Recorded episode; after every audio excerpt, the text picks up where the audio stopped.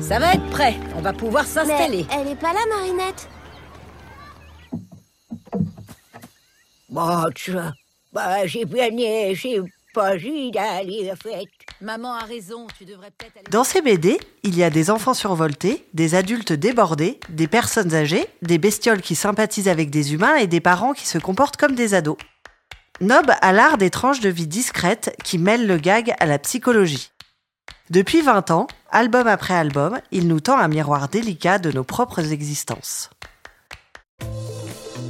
Bienvenue dans Histoire de jeunesse, le podcast des éditions Bayard Jeunesse. Chaque mois, un auteur nous reçoit chez lui pour nous raconter sa propre histoire, celle qui l'a fait devenir écrivain. L'auteur de Lacantoche ou Mamette, figure emblématique du magazine Spirou, fait de la bande dessinée familiale. Pas que pour les enfants, mais presque toujours sur l'enfance, et c'est parce que chacun s'y reconnaît que son œuvre s'adresse à tous ce qu'on appelle finalement maintenant la bande dessinée jeunesse, pendant longtemps c'était la bande dessinée tout public. Astérix, les Schtroumpfs, euh, c'était la bande dessinée que tout le monde. Tintin, c'était la bande dessinée que tout le monde lisait. On se posait pas la question de la classification. La classification est venue après. Donc moi j'ai toujours tendance à me dire que j'ai pas l'impression de faire de la bande dessinée spécifiquement jeunesse, je fais de la bande dessinée tout public. Quand euh, j'étais enfant, euh, il y avait Boule Bill qu'on avait à la maison. Et Boule Bill, c'était la série qu'on lisait vraiment tous. Euh, mon père la lisait, ma mère la lisait, mon frère la lisait. Euh, ma sœur était trop petite, mais et moi je les lisais et on en parlait tous les quatre. C'était la seule bande dessinée qu'on lisait tous les quatre et du coup on en parlait, on parlait des gags ensemble. C'est un joyeux souvenir ce côté de partage commun autour d'une seule d'une seule œuvre. Et en fait, finalement, j'ai toujours euh, essayé de, retrouver cet esprit-là. Euh, dans ma mètre, j'essaye de faire en sorte que... Euh, en fait, je suis très heureux quand on me dit que des personnes âgées le lisent et le font découvrir à leurs petits-enfants, ou vice-versa, quand c'est une petite fille ou un petit garçon de 10 ans qui vient se faire dédicacer son album pour l'offrir à sa grand-mère, ça me touche beaucoup. Et finalement, arrivé à, Dad, ça reste euh, la même dynamique dans le sens où, au sein de la famille, il va y avoir la porte d'entrée pour les parents ou la porte d'entrée pour les enfants. Et en fait, l'album va circuler dans toute la famille.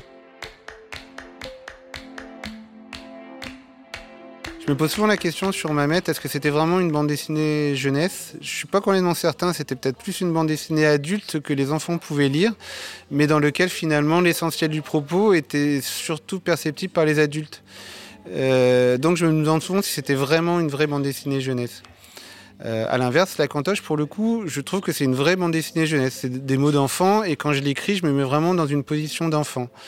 Là, je le sens vraiment dans le sens où les enfants se l'accaparent euh, vraiment. Euh, mon ami Grom, c'était une bande dessinée sur mon enfance. Euh, Mamet, c'est une bande dessinée, alors paradoxalement sur la vieillesse, mais c'est sur la vieillesse telle que je la percevais quand j'étais enfant. Il y, a, quelque chose qui est très familial dans Mamet, qui est euh, essayer de comprendre en fait la vieillesse vue d'un côté enfantin quelque part. Dad, c'est l'enfance vue du côté famille. Maintenant, moi, je suis, là, je, par contre, je suis passé du côté du père de famille. Donc, je parle de l'enfance, mais vu du côté du père. Et quand je fais la cantoche, je suis du côté des enfants qui sont à la cantine. Et quand j'avais commencé à, travailler sur la cantoche, l'idée, c'était surtout de trouver un endroit où les enfants étaient en vase clos entre eux, euh, sans adultes, ou quasiment pas. Donc, les adultes, on les voit presque pas. Il y en a un petit peu, on voit le cuisinier ou l'aide cantinière dans la, dans la cantoche, mais ils, ils, arrivent un petit peu pour représenter un peu l'autorité, mais ils sont très rares. Hein. Et, euh, mais c'est à 90% un, un, lieu d'enfance où justement ils sont complètement euh, livrés à eux-mêmes. On n'est pas dans le cadre de l'école euh, où il y a toujours le professeur. voilà, c'est vraiment un lieu d'enfance. Donc du coup, euh, de ce point de vue-là, c'est un lieu où je, parle de, je me mets en position d'enfant. L'enfance de Nob ressemble à celle de beaucoup d'enfants timides et sensibles. Des livres, du papier, des crayons et une grande créativité qui est à la fois une façon de s'extraire du monde et de se mettre en lien avec lui. Ma famille venait d'un monde assez euh, rural. J'avais des grands-parents qui étaient fermiers, et mes autres grands-parents qui étaient dans un petit village euh, dans le Poitou-Charentes. Moi, j'ai pas vraiment grandi dans ce milieu-là parce que euh, mon, père travaillait dans la restauration sur autoroute, et donc très régulièrement, on déménageait à peu près tous les tous les deux ans, au fur et à mesure de son évolution professionnelle. En fait, on changeait d'endroit géographique. Donc ça, ça m'a beaucoup marqué parce que finalement, sur mes 11 premières années, on a déménagé, je sais plus 5, 6 ou 7 fois.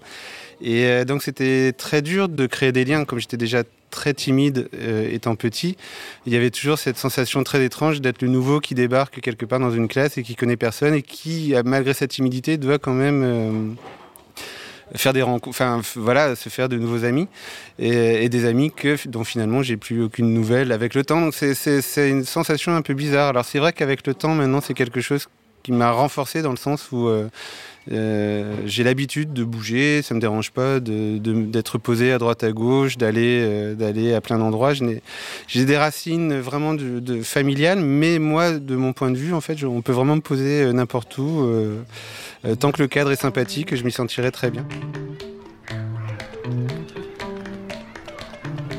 J'étais souvent dans des endroits semi-urbains de un peu de, banlieue, de, petites banlieues euh, paisibles, hein, euh, où il se passait pas forcément grand chose. Donc, euh, ce qui fait que j'étais souvent enfermé dans mon, dans mon univers, en fait.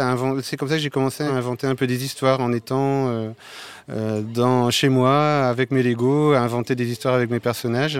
Et c'est vraiment comme ça que j'ai commencé petit à petit à, me créer tout un univers imaginaire qui me sortait un petit peu de, du, du, quotidien. On peut pas dire que j'étais, j'étais pas, j'étais pas un enfant malheureux. Je peux pas dire que j'étais un enfant malheureux. J'étais un enfant un peu mélancolique.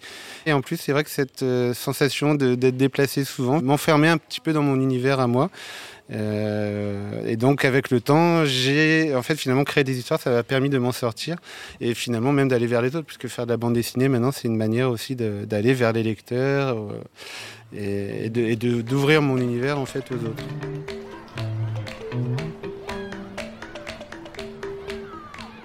On lisait aussi pas mal de bandes dessinées. Alors il y avait plusieurs choses. Il y avait euh, pareil mon père qui aimait beaucoup Astérix Obélix avait acheté la collection à ma naissance. Donc du coup, je lisais euh, Astérix avant de savoir lire. En fait, je, regardais les images. Et, euh, c'est vraiment été la première lecture. Je sais que ma mère m'avait abonné au journal de Mickey très jeune aussi, donc c'était, je lisais énormément j'étais fan du journal de Mickey. Ça aussi, les premières lectures, c'était vraiment Astérix et Mickey que j'ai dévoré pendant pendant des années. Euh, et surtout aussi, j'avais un, j'ai un oncle qui euh, est un grand collectionneur de bandes dessinées, abonné à Spirou depuis l'âge de 5 ou 6 ans, je crois, enfin, depuis les années 40, 50, je vais pas le vieillir. Et, euh, et j'adorais aller chez lui parce qu'il y avait de tout euh, en lecture. Donc euh, on n'allait pas forcément très souvent chez lui, mais alors on pouvait m'enfermer là-bas pendant deux jours. En fait, on m'entendait plus et je, fouinais dans toute sa bibliothèque. Et j'ai vraiment découvert bah, tout, ce qui fait la culture de la BD franco-belge chez, lui à cette époque.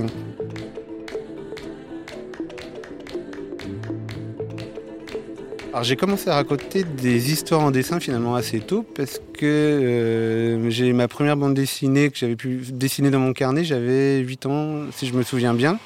Donc c'était ça s'appelait les histoires les aventures de Pato le panda. C'était euh, un petit panda qui euh, c'était très astérique, ça finissait par un banquet final avec tout le village panda qui, euh, euh, après quatre pages d'aventure euh, effrénées où les héros devaient se retrouver pour aller cueillir une plante en haut d'une montagne pour sauver leur ami qui était malade, bah, du coup à la fin, l'ami était sauvé très rapidement dès qu'il avait ingéré la plante et après tout le monde se retrouvait autour d'un banquet final. Voilà, c'était la, la, première histoire. Donc j'avais écrit cette petite BD là. Il y en a eu plusieurs, mais souvent finalement ça s'arrêtait assez vite. Au bout de deux pages, en fait, j'avais une autre histoire à raconter. Donc du coup, je finissais jamais, je recommençais une autre histoire.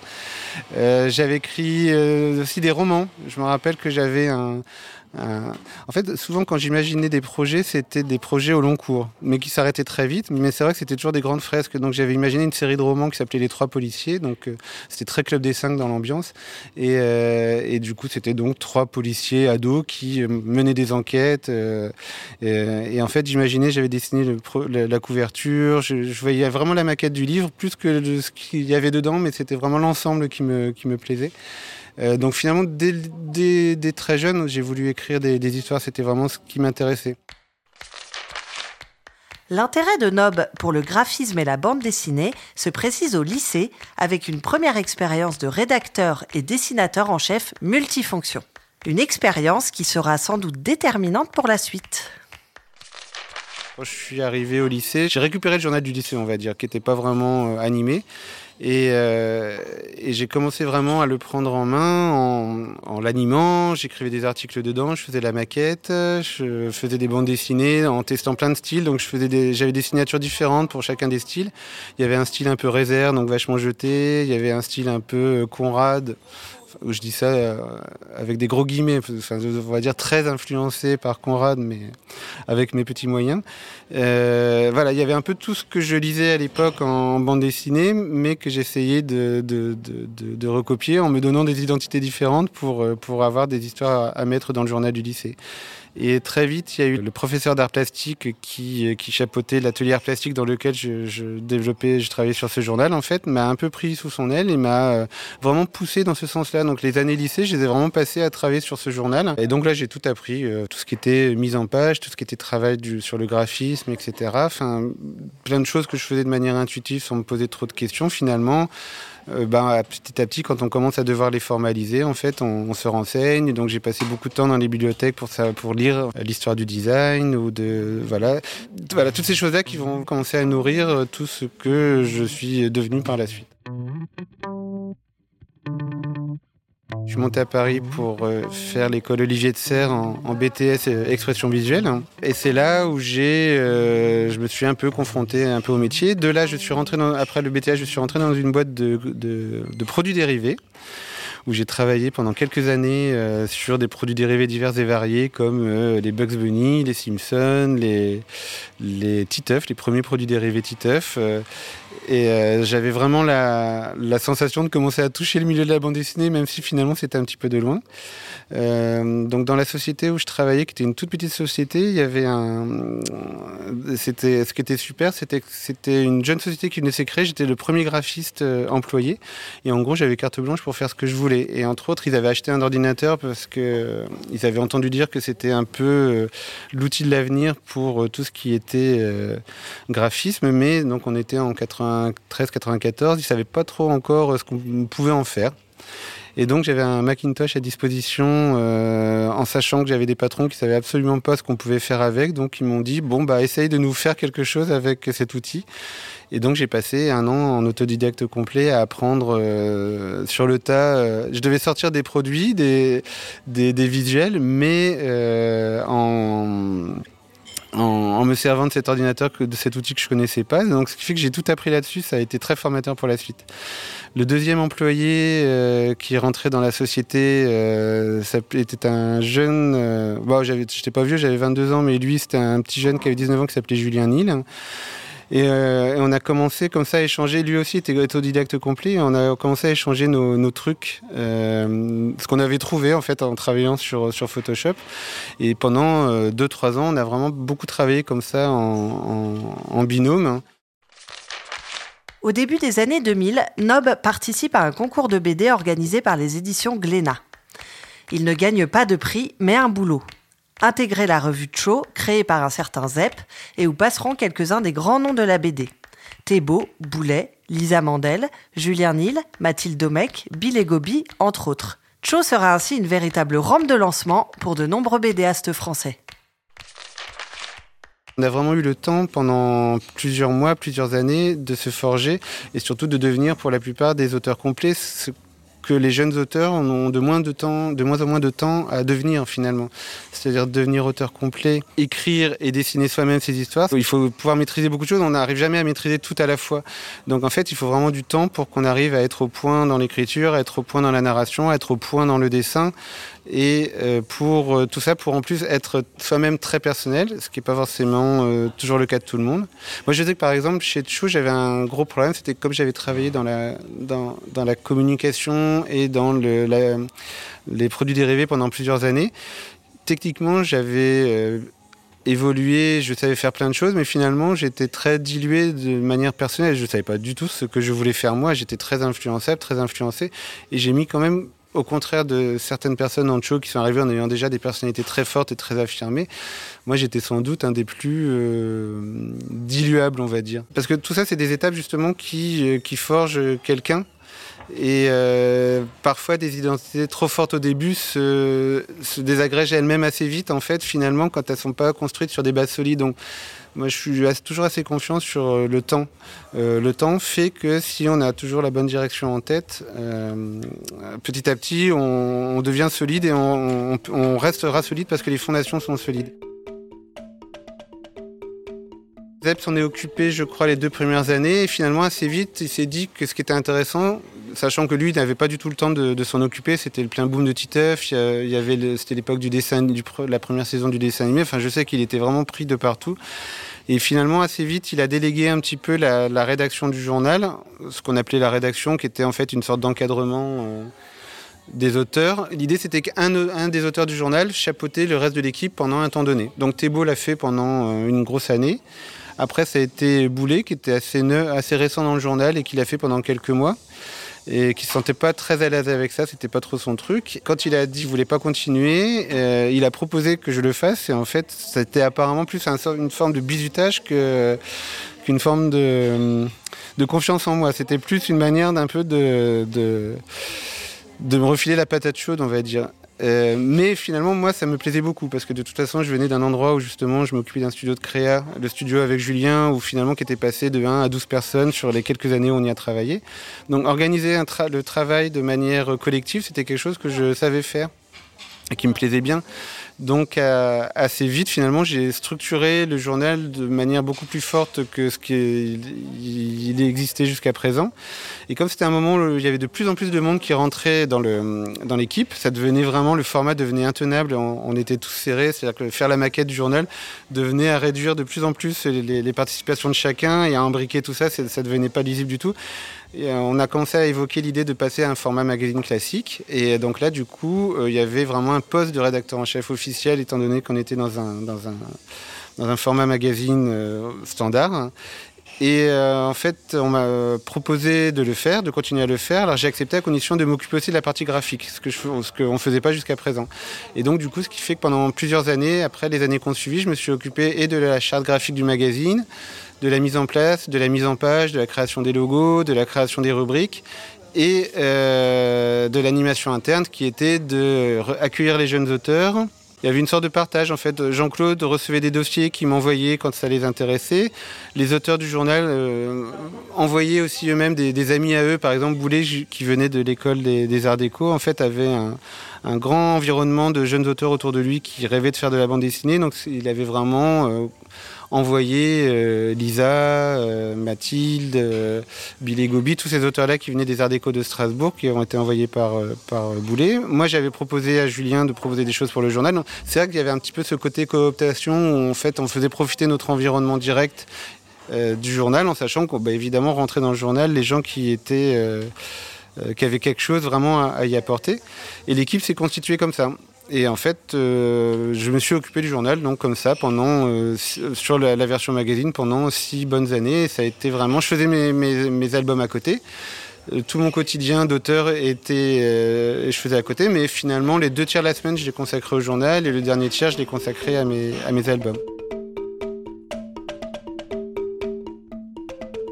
À partir du moment où j'ai commencé moi à échanger avec les jeunes auteurs du journal, je me suis dit que tous les conseils que je donnais aux jeunes auteurs, qui étaient souvent euh, soit des choses de développement personnel, sois toi-même, développe ce que tu es au fond de toi, euh, ne va pas chercher euh, ce qui te plaît, ce qui marche, mais va vraiment chercher dans ce qui t'a toujours intéressé au fond de toi. Euh, bah finalement, je me suis dit que je devais l'appliquer à moi-même. C'est-à-dire que la première série que j'avais démarré dans le show, je trouvais que finalement, j'étais pas si pro... Enfin, c'était pas, ça me correspondait pas vraiment. Et, euh, en fait, c'est en partant de cette constatation que je me suis dit que je devais travailler moi-même finalement euh, mes créations dans le sens de ce que j'étais moi. Et Mamette est, est, est née de cette réflexion-là. Devenir auteur, c'est donc trouver l'accès à son identité profonde, mais pas que. C'est aussi apprendre à travailler sur commande, dans un temps limité, tout en gérant les sursauts de l'inspiration. Et ceci, bien sûr, sans jamais renier son identité. J'ai appris à, écrire euh, dans mes horaires que je m'impose. Et de toute façon, en tant qu'auteur, c'est bien de s'imposer un peu des, des, contraintes, parce que sinon, au bout d'un moment, on se fait vite un peu déborder, je crois, par... Euh, par, euh, bah, par les idées. Euh, il y avait quelque chose au début où je commençais à, chercher des idées, quand je commençais à écrire par exemple des gags, dans, mes premiers gags dans le show. J'avais un peu le syndrome, j'avais un carnet avec moi et je me disais vite dès que j'ai une idée, il faut que je la note parce que sinon après je vais l'oublier. Et puis en fait, je me suis juste rendu compte que c'était peut-être une posture, j'avais lu que les auteurs faisaient ça mais que moi, ça m'agaçait d'avoir un carnet sous la main pour, écrire une idée qu'en général, je trouvais assez nulle deux jours après quand je regardais dans mon carnet. Donc du coup, j'ai assez vite abandonné en me disant, ben, fois, si l'idée est bonne, elle restera. Si l'idée est mauvaise, je l'oublierai. Ce qui est je pense, une bonne manière de fonctionner, en tout cas jusqu'à un certain âge. C'est-à-dire que là, des fois, je me demande maintenant euh, si ça fonctionne toujours. Quand on doit écrire un gag et qu'on n'a qu'une heure pour l'écrire, euh, le cerveau se met en mode je dois trouver un gag et on arrivera toujours à trouver un gag. Ça sera d'ailleurs pas forcément le pire des gags qu'on va écrire parce que euh, paradoxalement, le, trop de temps est un peu l'ennemi de la, créativité, je trouve. Donc c'est vrai que moi, ce que je fais par rapport à ça, c'est comme je travaille avec beaucoup de beaucoup avec la presse, qui a des délais finalement assez resserrés par rapport à des albums et que je, travaille sur plusieurs supports différents avec des rythmes très différents. C'est ce rythme qui m'est imposé et dans lequel mon défi à moi, c'est de me contraindre et d'être euh, productif dans ce cadre-là. En fait, c'est ma manière de me mettre des barrières qui me qui sont sont pas des barrières, qui sont plutôt un squelette, je trouve, ou une structure. Et en fait, voilà, le principe, c'est que j'ai une page par semaine pour Dad à faire, à, écrire et dessiner pour Spirou. Et j'ai mon cerveau qui est habitué à ce qu'une fois par semaine, j'ai une idée de gag qui soit complètement euh, écrite et que après je passe au dessin. Et je fonctionne sur cette structure-là. J'ai trois ou quatre pages par mois de la cantoche à écrire aussi pour les divers titres qui se partagent la, diffusion de, de la série. Donc en fait, tous ces rythmes-là de calendrier sont vraiment, euh, voilà, je me lève, j'arrive le matin, je me dis bon bah là aujourd'hui il faut que j'écrive mon gag de dad et, euh, je m'impose l'idée de ne pas euh, terminer la journée sans l'avoir écrit et en général ça fonctionne. Alors j'ai un, un, petit truc d'écriture, c'est fait qu'en général même je commence à penser à mon gag la veille, sachant que le lendemain je devrais l'écrire et euh, sachant que si la veille, j'ai pas vraiment d'idée, j'ai une, vague trame, mais je sais pas encore exactement quoi, le fait de dormir dessus, je suis très frais le matin pour, euh, pour voir où je veux aller. Et ça, ça, je m'en sers beaucoup. Donc en fait, avec le temps, ce qui est rigolo, je trouve, et quand on en discute un peu avec les copains auteurs, on apprend à se connaître. Et finalement, je trouve qu'être auteur, c'est vraiment se connaître soi et connaître un peu la machinerie, la tuyauterie interne. Quand j'ai pas d'idée, je passe à autre chose. Ça sert à rien, même si je suis dans le dernier euh, carat du euh, calendrier, que je j'ai vraiment pas le choix. Bah, même si c'est l'urgence absolue, en fait, je fais autre chose qui a strictement rien à voir. Et finalement, ça va se débloquer comme ça. Ça sert à rien de bloquer. Je supporte pas de rester bloqué vraiment sur, sur la page blanche. sachant que de toute façon, si malgré tout, à la fin de la journée, je dois quand même rendre mon gag, même si j'ai fait autre chose, je retomberai sur mes pattes à la fin de la journée. C'est un peu une forme de gymnastique bizarre un peu stressante, j'allais dire, mais en même temps, non, parce que l'autre jeu, c'est de faire en sorte que ça soit pas stressant. L'avantage, par exemple, d'écrire un gag hebdomadaire pour Spirou, euh, et pas forcément une histoire au long cours, et encore plus pour la cantoche, où on est vraiment dans des petites euh, scénettes, c'est que je vais vraiment rebondir sur mon humeur du moment. Alors, est-ce que je suis euh, d'humeur joyeuse? Bon, bah, ça va être un gag euh, joyeux, on va dire un peu crétin. Est-ce que je suis d'humeur euh, maussade? Et eh ben, je vais rebondir sur, je vais animer, par exemple, dans le cas de la cantoche, un personnage maussade, et je vais le faire dialoguer avec un personnage qui va un peu le titiller, mais pourquoi, pourquoi être maussade? Ou la mélancolie, pareil, etc. Je vais souvent me servir de, l'humeur du quotidien, finalement, pour alimenter mon histoire en, cours. Ça, c'est quelque chose qui marche beaucoup. Pour Dad, ça marche très bien, parce que comme je me sers de la vie de famille pour pour écrire les histoires de dad, je vais souvent rebondir en fait à l'ambiance euh, familiale globale. Alors c'est pas de l'autobiographie, c'est autre chose, mais euh, mais c'est plutôt euh, se servir de, de, l'humeur environnante pour pour en fait en faire une sorte de commentaire de commentaire un peu décalé. Et c'est la manière dont je me sers finalement de ma propre vie et de mon quotidien pour pour écrire.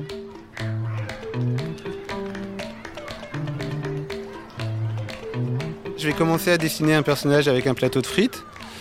Je vais commencer à mettre euh, un dialogue qui est celui qui pour moi est révélateur de ce qu'il va y avoir dans la suite, mais ça va être un dialogue peut-être de la case 3.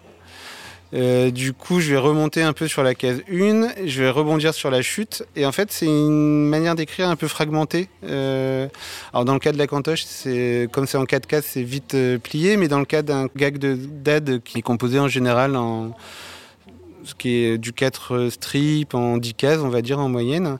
Euh, c'est vraiment écrit comme une mosaïque qui se révèle petit à petit. Donc euh, j'ai la sensation du rythme en voyant la page. Et euh, ça va vraiment être une case là, une case là. Il y a les personnages qui bougent, donc il y a une logique dans le mouvement des personnages. Et en fait, il y a toutes ces sensations-là mélangées en même temps pour arriver à un gag à la fin, à une chute. Euh, et quand je dis une chute, on va dire c'est plutôt une conclusion parce qu'en plus, euh, j'aime pas l'idée de la chute. Euh, j'aime bien que le gag soit drôle, qu'il y ait une conclusion rigolote si possible, parfois pas rigolote, tant mieux. Mais j'aime mieux l'idée de raconter une tranche de vie que de raconter un gag où vraiment on lit tout laborieusement pour arriver à la dernière case où tout se révèle d'un coup. Ça, c'est pas ma manière d'écrire. Il y a vraiment cette idée-là de cheminement un peu parcellaire, un peu impressionniste, où en fait le gag se dévoile petit à petit, et ça va être vraiment un bout de décor, un bout de personnage là, une expression, euh, un, dialogue. C'est assez compliqué à expliquer quand on le voit pas, parce que c'est quelque chose d'assez euh, interne. C'est vraiment la, la, création interne et la, manière dont mon cerveau finalement petit à petit euh, connecte en fait des éléments entre eux. En général, j'ai toujours pas mal d'idées pour les personnages. C'est plutôt, euh, j'ai par contre sur une page, je peux bloquer sur euh, trouver la dynamique de la page. C'est-à-dire que ça, c'est ça, c'est très agaçant. C'est les vrais moments où je bloque, c'est là en fait. C'est quand je sais ce que je veux raconter, mais je sais pas comment y arriver. Et, et ça, c'est vraiment les moments où je peux un peu euh, tourner autour de la page pendant une heure, deux heures sans et, ça, c'est les moments un peu frustrants. Je dis souvent, j'arrive pas à trouver la petite musique. Euh, comme hum, je trouve toujours que tout ça c'est très rythmique, c'est très musical, alors que la bande dessinée c'est un, endroit où il n'y a pas du tout de musique, mais justement la, musique elle vient un peu de l'auteur lui-même, c'est la musique euh, des mots, après la musique du mouvement du dessin, et tout ça fait justement que c'est cette petite musique, là qu'on essaie de transmettre au lecteur euh, via d'autres moyens que le son, c'est un peu ça finalement. Euh, voilà, tant que je trouve pas la petite musique, ça, m'agace. Mais euh, alors parfois, finalement, je commence ça, peut m'arriver parfois de commencer à dessiner une page sans savoir du tout ce que je vais y raconter. J'ai une idée vague, je sais que je veux parler de tel telle chose, mais je sais pas vraiment quoi. Alors du coup, je commence à faire bouger mes personnages, je les dessine, et puis euh, et ça, c'est, je le fais pas tout le temps, c'est assez rare. C'est vraiment quand je suis euh, complètement coincé. Et euh, il y a toujours un truc un peu magique qui se crée à un moment donné, qui est qu'à force de, dessiner les, personnages sur, sur l'écran, parce que comme sur Dad ou la Cantoche, je travaille sur mon écran, bah, petit à petit, c'est comme si les personnages imposaient d'eux-mêmes ce qu'ils veulent raconter. Euh, et, après, tout d'un coup, ça commence à se dénouer ça commence à apparaître. Comment écrire des histoires qui parlent du quotidien sans parler de soi? Chez Nob, l'autobiographie tient du paradoxe. Elle est à la fois omniprésente, mais aussi savamment dissimulée, distillée, fantasmée. Dans mes albums, il n'y a, pas de part autobiographique directe et en même temps, il n'y a que ça. Euh, c'est-à-dire qu'en fait, tout est, euh, tout est relativement euh, filtré. mais en fait, je dis souvent que ma propre vie, si, je faisais de la cuisine, ma propre vie serait euh, la matière première, les éléments, euh, les éléments. Et après, en fait, moi, en tant qu'auteur, je prends tous ces éléments et puis euh, je les cuisine, je les prépare, je fais monter la sauce, j'aménage différemment, je, je sale, je poivre. Donc, au final, à la fin, il y avait donc la matière première était là, mais après, pour le lecteur, en fait, c'est tellement mis, mis en dans le plat que euh, voilà, ça sera difficile de reconnaître pour lui ce qui est vraiment vrai de ce qui est rajouté. Euh, alors ma famille peut savoir, peut, peut, décoder euh, plus facilement, évidemment, mais c'est vraiment pas direct en fait. Donc c'est souvent plus des sensations, encore une fois. Je vais souvent même partir, je pars pas forcément de choses drôles parce que le quotidien d'un auteur qui raconte, qui dessine des pages comiques, qui fait de l'humour. Euh, le quotidien, c'est vraiment la, base de ce que Dupuis et Barbarian avaient raconté dans leur journal d'un album. C'était euh, ah, j'en ai, j'ai une bonne connerie à vous raconter, ça serait bien ça pour vos conneries euh, que vous dessinez. Et, en fait, ça c'est le pire parce qu'il y a toujours plein de gens qui nous racontent comme ça des anecdotes, mais en fait, elles sont drôles peut-être en anecdote, mais pas, pas à mettre en scène en bande dessinée. C'est souvent plus intéressant de raconter des, choses qui sont pas très drôles à la base, mais justement de faire en sorte que, euh, que ça le devienne pour le lecteur. Et par exemple, dans Dad, c'est beaucoup le principe, même dans Mamet d'ailleurs, c'est beaucoup le principe, c'est-à-dire que c'est finalement des choses pas drôles de la vie qui vont devenir euh, plus légères parce que c'est passé par le filtre de la fiction, de la narration, des personnages qui sont euh, dynamiques. Et ça va permettre euh, de, là, pour les jeunes lecteurs, de dédramatiser plein de choses finalement et de, de bien vivre en fait, de se rendre compte qu'il euh, suffit de prendre les choses avec euh, un point de vue un peu différent et que finalement tout ça, ça peut être plus joyeux que ce qu'on peut supposer à la base. Ce qui est intéressant, c'est que de plus en plus, comme on est à une époque où finalement, quelque part, les gens préfèrent la soi-disant réalité à la fiction, euh, les, gens sont déçus quand ils savent que, parce que la première question qu'on me demande, c'est si je suis père célibataire de quatre filles, de, de, quatre âges différents, avec quatre mamans différentes. Et quand je leur dis, eh ben non, je suis marié depuis plus de 20 ans, avec la même femme avec qui on a eu deux enfants, une fille et un garçon je vois bien la déception dans leur regard. Euh, et, c'est intéressant parce que finalement, on a un moment où justement, ce qui les aurait amusés, ce qui leur aurait plu, c'est que je raconte ma vraie vie. Alors que moi, personnellement, je trouve que c'est plus rigolo de raconter ma vie sous l'angle de cette fiction-là. Mais euh, voilà, on a une époque où les gens finalement sont, c'est le côté télé-réalité, ils sont attirés, ils, veulent qu'on raconte un truc euh, qui soit plus énorme que la, que, la que la réalité, mais qui soit vrai malgré tout quand même. Nob n'aime pas les catégories fermées. Il fait de l'être ensemble un credo à la fois thématique et esthétique de son œuvre. Les générations comme les émotions s'y mélangent naturellement. On a tort de penser qu'humour et mélancolie, jeunesse et vieillesse devraient cheminer séparément. J'avais lu une fois une interview, alors si je me souviens bien, je crois que c'était Régis Loisel, qui disait que euh, le plus dur en bande dessinée, c'était de faire pleurer. Euh, il disait qu'au cinéma, c'était facile de faire pleurer parce que tu mettais euh, un ralenti, des violons, euh, et tout de suite l'émotion gagnait le spectateur quasiment instinctivement. alors que l'humour, c'était du rythme, et c'était c'était vraiment plus compliqué d'avoir un humour efficace au cinéma. Il disait qu'en bande dessinée, l'humour était plus rapidement efficace, alors que l'émotion, du fait de la distance qu'on avait avec la page, et et la page qui était dessinée, donc en plus on peut pas les, béquilles d'un roman, enfin pas les béquilles, mais qui pas la capacité d'un roman à, être dans la suggestion. On est quand même obligé de montrer un peu plus qu'un roman, par exemple.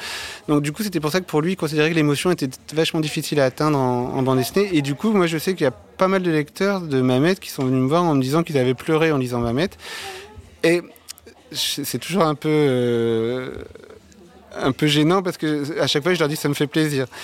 Mais ce qui est vrai, parce que du coup, j'avais l'impression d'avoir réussi quelque chose euh, qui justement euh, ne semblait pas, pas évident. Donc euh, c'est vrai que c'est quand même quelque chose qu'on m'a souvent dit, mais c'est vrai que finalement, par exemple, l'émotion dans Mamet, elle vient du contraste avec des scènes drôles, qui fait qu'en général, on est un peu cueilli par des moments un peu clés qui remontent au niveau du personnage et qui peuvent vous toucher de manière intime.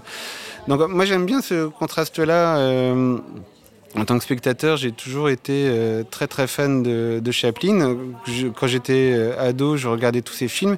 Et pour moi, le, point d'équilibre, le stade ultime de, tout ce que j'aime, c'est vraiment Chaplin en fait. C'est comment dans une seule scène, on peut passer de, de scènes vraiment à mourir de rire et tout d'un coup, la musique se calme d'un coup et tout d'un coup il y a un moment et en deux secondes on passe à une scène qui vous cueille et qui est vraiment pour le coup très émouvante et, d'autant plus émouvante qu'on a beaucoup rigolé juste avant. Et en général c'est désamorcé assez vite, après on repart dans le rire. Des fois, j'ai la, prétention de vouloir faire des non-gags, c'est-à-dire des gags pas drôles. Mais euh, justement, j'aime bien moi les gags pas drôles parce que tout d'un coup, ils amènent une, profondeur au personnage qui, si il n'y avait pas ces gags pas drôles, en fait, resterait un peu des marionnettes à, à sourire. Et ça, j'aime pas par rapport à ça, j'ai aussi un dessin euh, rond et tendre qui fait que de toute façon, je crois que je pourrais raconter les. Je crois, hein, j'ai pas testé, mais je crois que je pourrais raconter les pires saloperies. Finalement, les gens trouveraient toujours ça mignon et tendre. Donc, faut peut-être que j'essaye de faire un album adulte et sérieux, mais avec toujours mon dessin euh, actuel et on verra euh, les commentaires. Les personnes âgées m'amusent toujours autant que les enfants. Finalement, de toute façon, je considère toujours que les personnes âgées sont des enfants qu'on vieillit, mais qui sont redevenus à un stade, ils se sont débarrassés un peu de tous les habits de la vie active, euh, qui nous obligent un peu à avoir un certain rôle. Et en fait, quand on, revient à un certain âge, à un moment donné, on retrouve un comportement qui est plus proche de ce qu'on est vraiment, comme quand on, est enfant. Euh, il y a plusieurs plaisirs dans le fait d'animer des personnes âgées. Il y a un plaisir graphique, parce que souvent j'aime bien dessiner les petits vieux, les petites vieilles. Euh, il y a un plaisir de... Hum, alors là, par rapport à la différence avec les enfants, il y a un plaisir d'auteur qui est d'imaginer euh, moi, j'ai toujours beaucoup rêvassé en me promenant euh, en ville, en, en, regardant par exemple les personnes âgées, d'essayer d'imaginer ce qu'ils avaient pu vivre dans leur vie. En particulier, si on, on voit quelqu'un maintenant de 90 ans qui se balade dans la rue, qu'on refait le compte en arrière, il a dû traverser des tas de choses. Hein. Et en fait, euh, pour avoir une vie très tranquille maintenant, à donner à manger aux pigeons, euh, à se promener dans un parc, mais euh, on ne peut pas imaginer toutes les aventures par lesquelles il a pu passer avant, d'arriver là. C'est pas forcément une vie très monotone, ça peut être une vie très trépidante. Et, et on a un peu une image cliché du, du, du petit vieux tranquille. Et moi, j'aimais beaucoup jouer avec ça dans ma maître sur le, le, rapport entre le décalage entre les personnages, entre leur enveloppe extérieur et finalement toute la richesse intérieure qu'ils peuvent avoir sur ce qu'ils ont vécu, sur ce qu'ils ont pu lire, ce qu'ils ont pu, les personnes qu'ils ont pu rencontrer. Et, euh, c'est vrai que ce qui me, frappe toujours par rapport aux, personnes âgées, c'est qu'on a tendance à leur parler comme à des enfants. Nous, nous-mêmes, euh, petits cons de 40 ans que nous sommes, mais euh, alors que, que voilà, en fait, ils ont, ils ont sans doute beaucoup plus de choses à nous apporter, mais on les écoute plus vraiment. Euh, donc voilà, donc ça c'est vrai que c'est des personnages qui me, qui me touchent beaucoup euh, pour tout ça en fait, pour le fait qu'on les écoute plus beaucoup, comme les enfants qu'on n'écoute pas beaucoup encore. en fait, je crois qu'il y a un âge entre 20 et 50 où on croit que euh, on croit qu'on a la science euh, infuse et qu'on connaît tout sur quand je parle de la famille, où j'aime bien qu'on se parle entre enfants, parents, enfants, grands-parents. Il y a quand même cette idée de vivre ensemble tout le temps, je crois, dans, mes albums, malgré les difficultés, malgré les difficultés qui vont faire rire, qui vont provoquer euh, des, heures ou des, catastrophes, voilà, des choses qui évidemment alimentent un peu les récits. Mais finalement, il y a toujours cette idée quand même de se parler et de et en se parlant, même si c'est en se confrontant, même si c'est en n'étant pas d'accord, d'arriver à, à, quelque chose qui fait qu'on vit tous ensemble et que voilà, les gens qui parlent chacun dans leur coin, c'est pas très intéressant.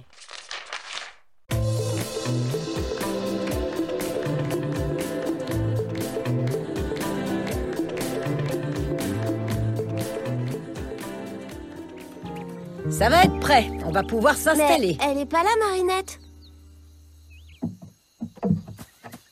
Bon, bah, j'ai bien j'ai pas vu d'aller à fête. Maman a raison, tu devrais peut-être aller la chercher. Elle s'est privée de la fête toute seule. Et puis, je la connais par cœur.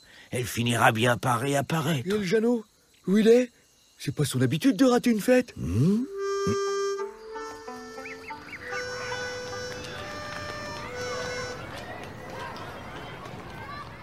Ce podcast vous était présenté par Bayard Jeunesse. Merci de l'avoir écouté, merci de le partager si vous l'avez aimé.